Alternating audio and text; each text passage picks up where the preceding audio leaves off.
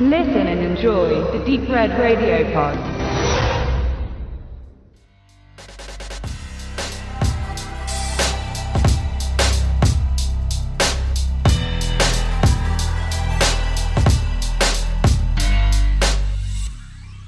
Hallo Lisa. Hallo.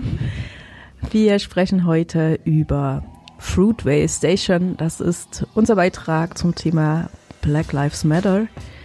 Ich habe den dir empfohlen zu schauen. Ich habe den vor ein paar Jahren schon geguckt, weil ich so in der Rückerinnerung empfand, dass der am ehesten diese ganze Thematik um George Floyd ähm, vielleicht am, am nächsten dran ist an dieser Geschichte des Ja. Polizistenmordes an einem Schwarzen. Ja. Wie empfandest du den Film?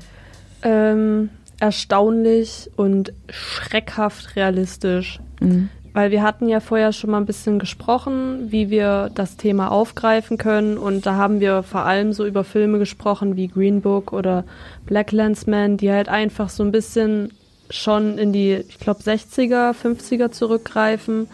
Und ich glaube, dass viele Leute denken, dass das Thema Rassismus abgehakt ist. Aus welchem Grund auch immer die Leute das glauben, aber es ist leider so. Und dieser Film, ähm, Fruitway Station aus dem Jahre 2013, greift dieses Thema in der Moderne richtig gut auf und zeigt, dass auch heutzutage mehr denn je eigentlich gegen Rassismus gemacht werden sollte. Genau, im Grunde kann man sagen, dass äh, dieser Film auf einer wahren Begebenheit beruht, nämlich ebenfalls einen Mord an einem schwarzen Mann durch einen Polizisten, der in äh, San Francisco, in einem Vorort von San Francisco ähm, im Jahre 2009 passiert ist. Ähm, das ist noch nicht so lange her, wenn ich ehrlich bin. Und man sieht halt, dass sich das durch die amerikanische Geschichte zieht wie so eine Perlenschnur und dass offensichtlich das Thema Rassismus äh, einfach immer noch nicht richtig aufgearbeitet wurde und immer noch latent da ist und vor sich hinschwelt. Genau, wir werden sehen, ob sich in Zukunft was ändert, aber Wir hoffen es. ah, genau. Okay, bei Fruitway Station mh, vielleicht so viel dazu. Ähm, es ist nicht gespoilert, wenn wir sagen, dass dieser schwarze Mann ähm, ermordet wurde, weil der Film im Grunde auch damit anfängt, mit einem Handyvideo, so ähnlich jetzt auch wie bei George Floyd, ähm, was jemand gedreht hat, als er dort in dieser S-Bahn-Station ähm, getötet wurde. Es wurden die Originalaufnahmen gezeigt am Genau. Anfang und danach äh, wurde der Film. Im Grunde ein Porträt über den Oscar Grant in diesem Fall, ähm, was er für ein Mensch war und die, äh, wie viele Stunden, das ist glaube ich 24 Stunden vor seinem Tod werden im Grunde uns gezeigt. Genau, es werden chronologisch äh, 24 Stunden vor seinem Tod gezeigt. Der Tod, der ist ja in der Neujahrsnacht passiert. Mhm. Das macht den Film wahrscheinlich auch in der Hinsicht so emotional, zusätzlich emotional noch, weil wirklich, ähm, es sind ja alle ziemlich euphorisch. Ah, hier Happy New Year und ich hoffe, ihr kommt gut rein und das zieht sich dementsprechend halt auch durch die 24 Stunden mit durch. Der Film äh, äh, erzählt episodisch, also er greift sich so ein paar Momente aus diesen Erlebnissen von Oscar heraus. Wir sind auch immer bei Oscar, also die Kamera ist eigentlich immer bei ihm. Wir werden, wir bekommen halt so ein paar Momente gezeigt, ne, was er überhaupt für Mensch ist, dass er eine kleine Tochter hat, dass er ähm, aber mit der Mutter der Tochter schon zusammen lebt, aber dass es nicht ganz einfach ist, dass er gerade seinen Job verloren hat und dann kommt raus, dass er im Knast gewesen ist Genau. dass seine, seine Mutter hat auch noch Geburtstag in diesem äh, Silvestertag und genau, dass es da auch Probleme gab äh, mit der Mutter, die aber offensichtlich wieder gelöst sind. Das sind so alles Momente, die wir zu sehen bekommen und es ist ziemlich nah an so einem eine Dokumentarfeeling dran, finde ich. Ja, halt auch durch diese chronologische Zähl Erzählweise, finde ich. Das macht äh, besonders viel aus und man ist auch wirklich bei der Person die ganze Zeit mit dabei und verfolgt äh, mit diesem Oscar Grant halt auch immer so, so den Tag und was passiert jetzt und jetzt ist das und jetzt ist das und ähm, das sorgt halt auch so ein bisschen dafür, dass man sich auch vielleicht so ein bisschen in die Person hineinversetzen kann. Hm, Was hast du denn für ein Gefühl, was er so für ein Mensch gewesen sein könnte? Also was der Film uns versucht nahezubringen? Halt einfach genau so ein Mensch wie alle anderen auch. So, also niemand Außergewöhnliches auf der Grund der Hautfarbe. Er hat gute Momente im Leben, er hat schlechte Momente im Leben. Auf, auf der einen Seite war er im Gefängnis, ja. Auf der anderen Seite hat er eine Tochter, um die er sich liebevoll kümmert. Und es sollen halt einfach verschiedene Facetten von diesem Oscar Grant aufgezeigt werden, um wirklich klar zu machen, ja, das ist ein US-amerikanischer Mitbürger gewesen, der halt einfach zur falschen Zeit am falschen Ort bei den falschen Leuten war. Mhm. So ähnlich empfinde ich das auch. Also der, manchmal hat er so ein paar ähm, Seiten der Film gezeigt von ihm, wo ich dachte so, was für ein Idiot. Ja. ähm, aber genau, auf der anderen Seite auch immer hat er auch was Liebevolles gehabt. Und ich gebe dir recht, also das ist ein richtig gutes Persönlichkeitsprofil, weil wir alle haben unsere guten und schlechten Seiten. Und Richtig.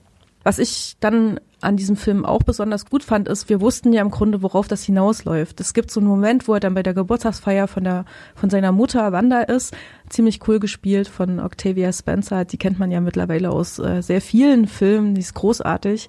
Und ähm, sie versucht, also sie überredet ihn doch das Auto stehen zu lassen äh, und die Straßenbahn zu nehmen oder S-Bahnen, ähm, damit er dann trinken kann auf diesem äh, Silvesterparty. Ne? Das ist besser, wenn du mit der S-Bahn fährst, da ist es sicherer, sagt sie ja noch zu ihm. Und wir wissen aber eigentlich ja schon durch diesen vorangegangenen ähm, Handy-Ausschnitt, was passieren wird. Und dadurch baut sich so Stück für Stück einfach eine Spannung auf, die zum Zerreißen ist, wenn er dann am Ende wirklich in dieser S-Bahn drin ist und das Ganze kurz davor ist zu eskalieren. Das ist Wahnsinn. Das zieht sich halt auch durch den ganzen Film durch. Ähm, allein, ich glaube, kurz nach dem Handyvideo am Anfang kam ja so, was sind deine Neujahrsvorsätze?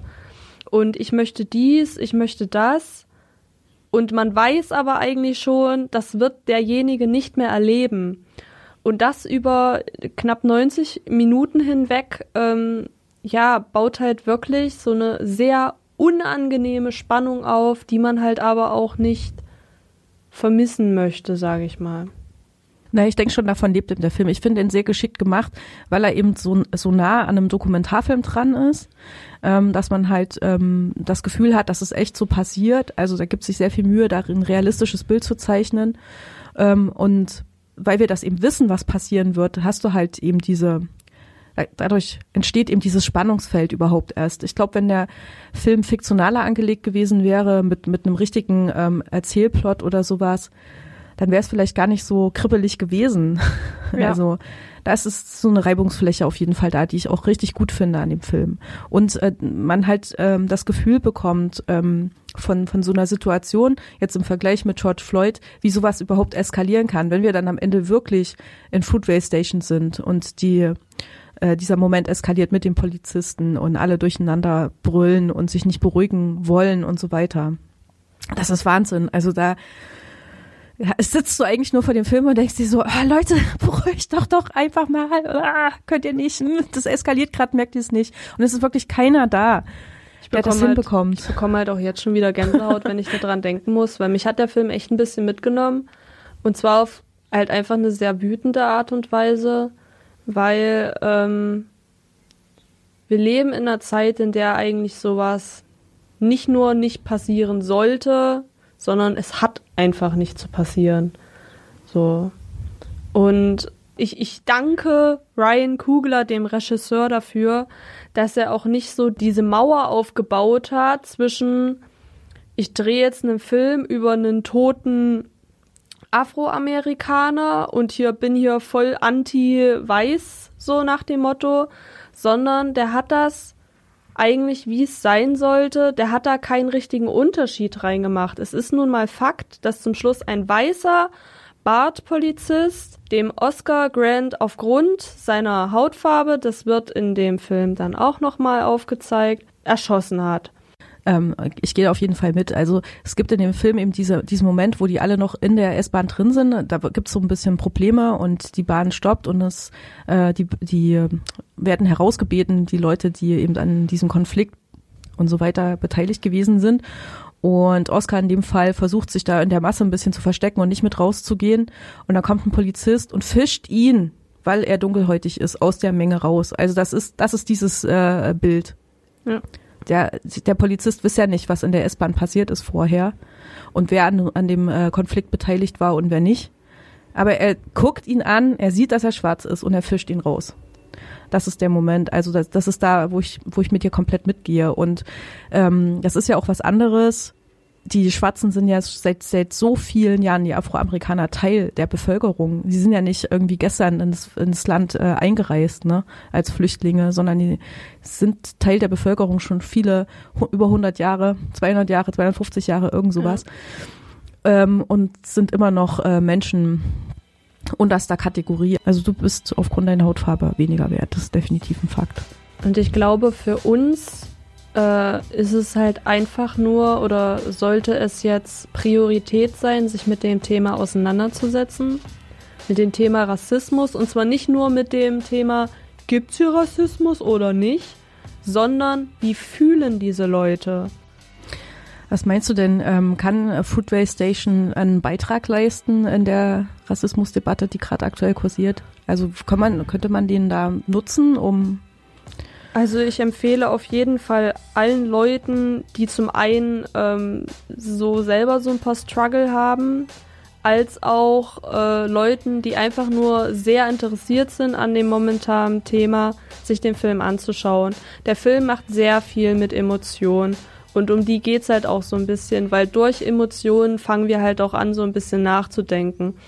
Und ähm, dadurch kann ich in der Hinsicht den Film erstmal grundsätzlich allen, die Interesse haben und äh, allen Leuten, die auch so ein bisschen anti sind, einfach so ein bisschen äh, den Film erstmal ans Herz legen. Ich glaube aber nicht, dass der Film großen Einfluss vor allem auf politische Entscheidungen oder sonst was haben wird. Aber ich denke mal, zumindest kann man vielleicht mit äh, Oberstufenschülern den Film einmal schauen und das Thema aufgreifen genau. und anhand des Filmes vielleicht ein bisschen aufarbeiten. Weil wie gesagt, er ist ja wirklich sehr nah an der George Floyd-Geschichte dran. Und auch nicht erst in der zwölften Klasse, wenn man schon so ein paar Meinungen hat, sondern wenn man noch auf der Meinungsfindung ist. Und äh, ich hoffe, dass dann im Laufe der Zeit wirklich Toleranz und Akzeptanz irgendwann mal wieder wertbare Begriffe sind. Ja, im Moment kann man den auf Netflix anschauen. Übrigens hat Netflix zu dem Thema Black Lives Matter eine ganze Filmreihe zusammengestellt. Sehr zu empfehlen, ja. sich da durchzuschauen. Danke dir, Lisa. Bitte, bitte.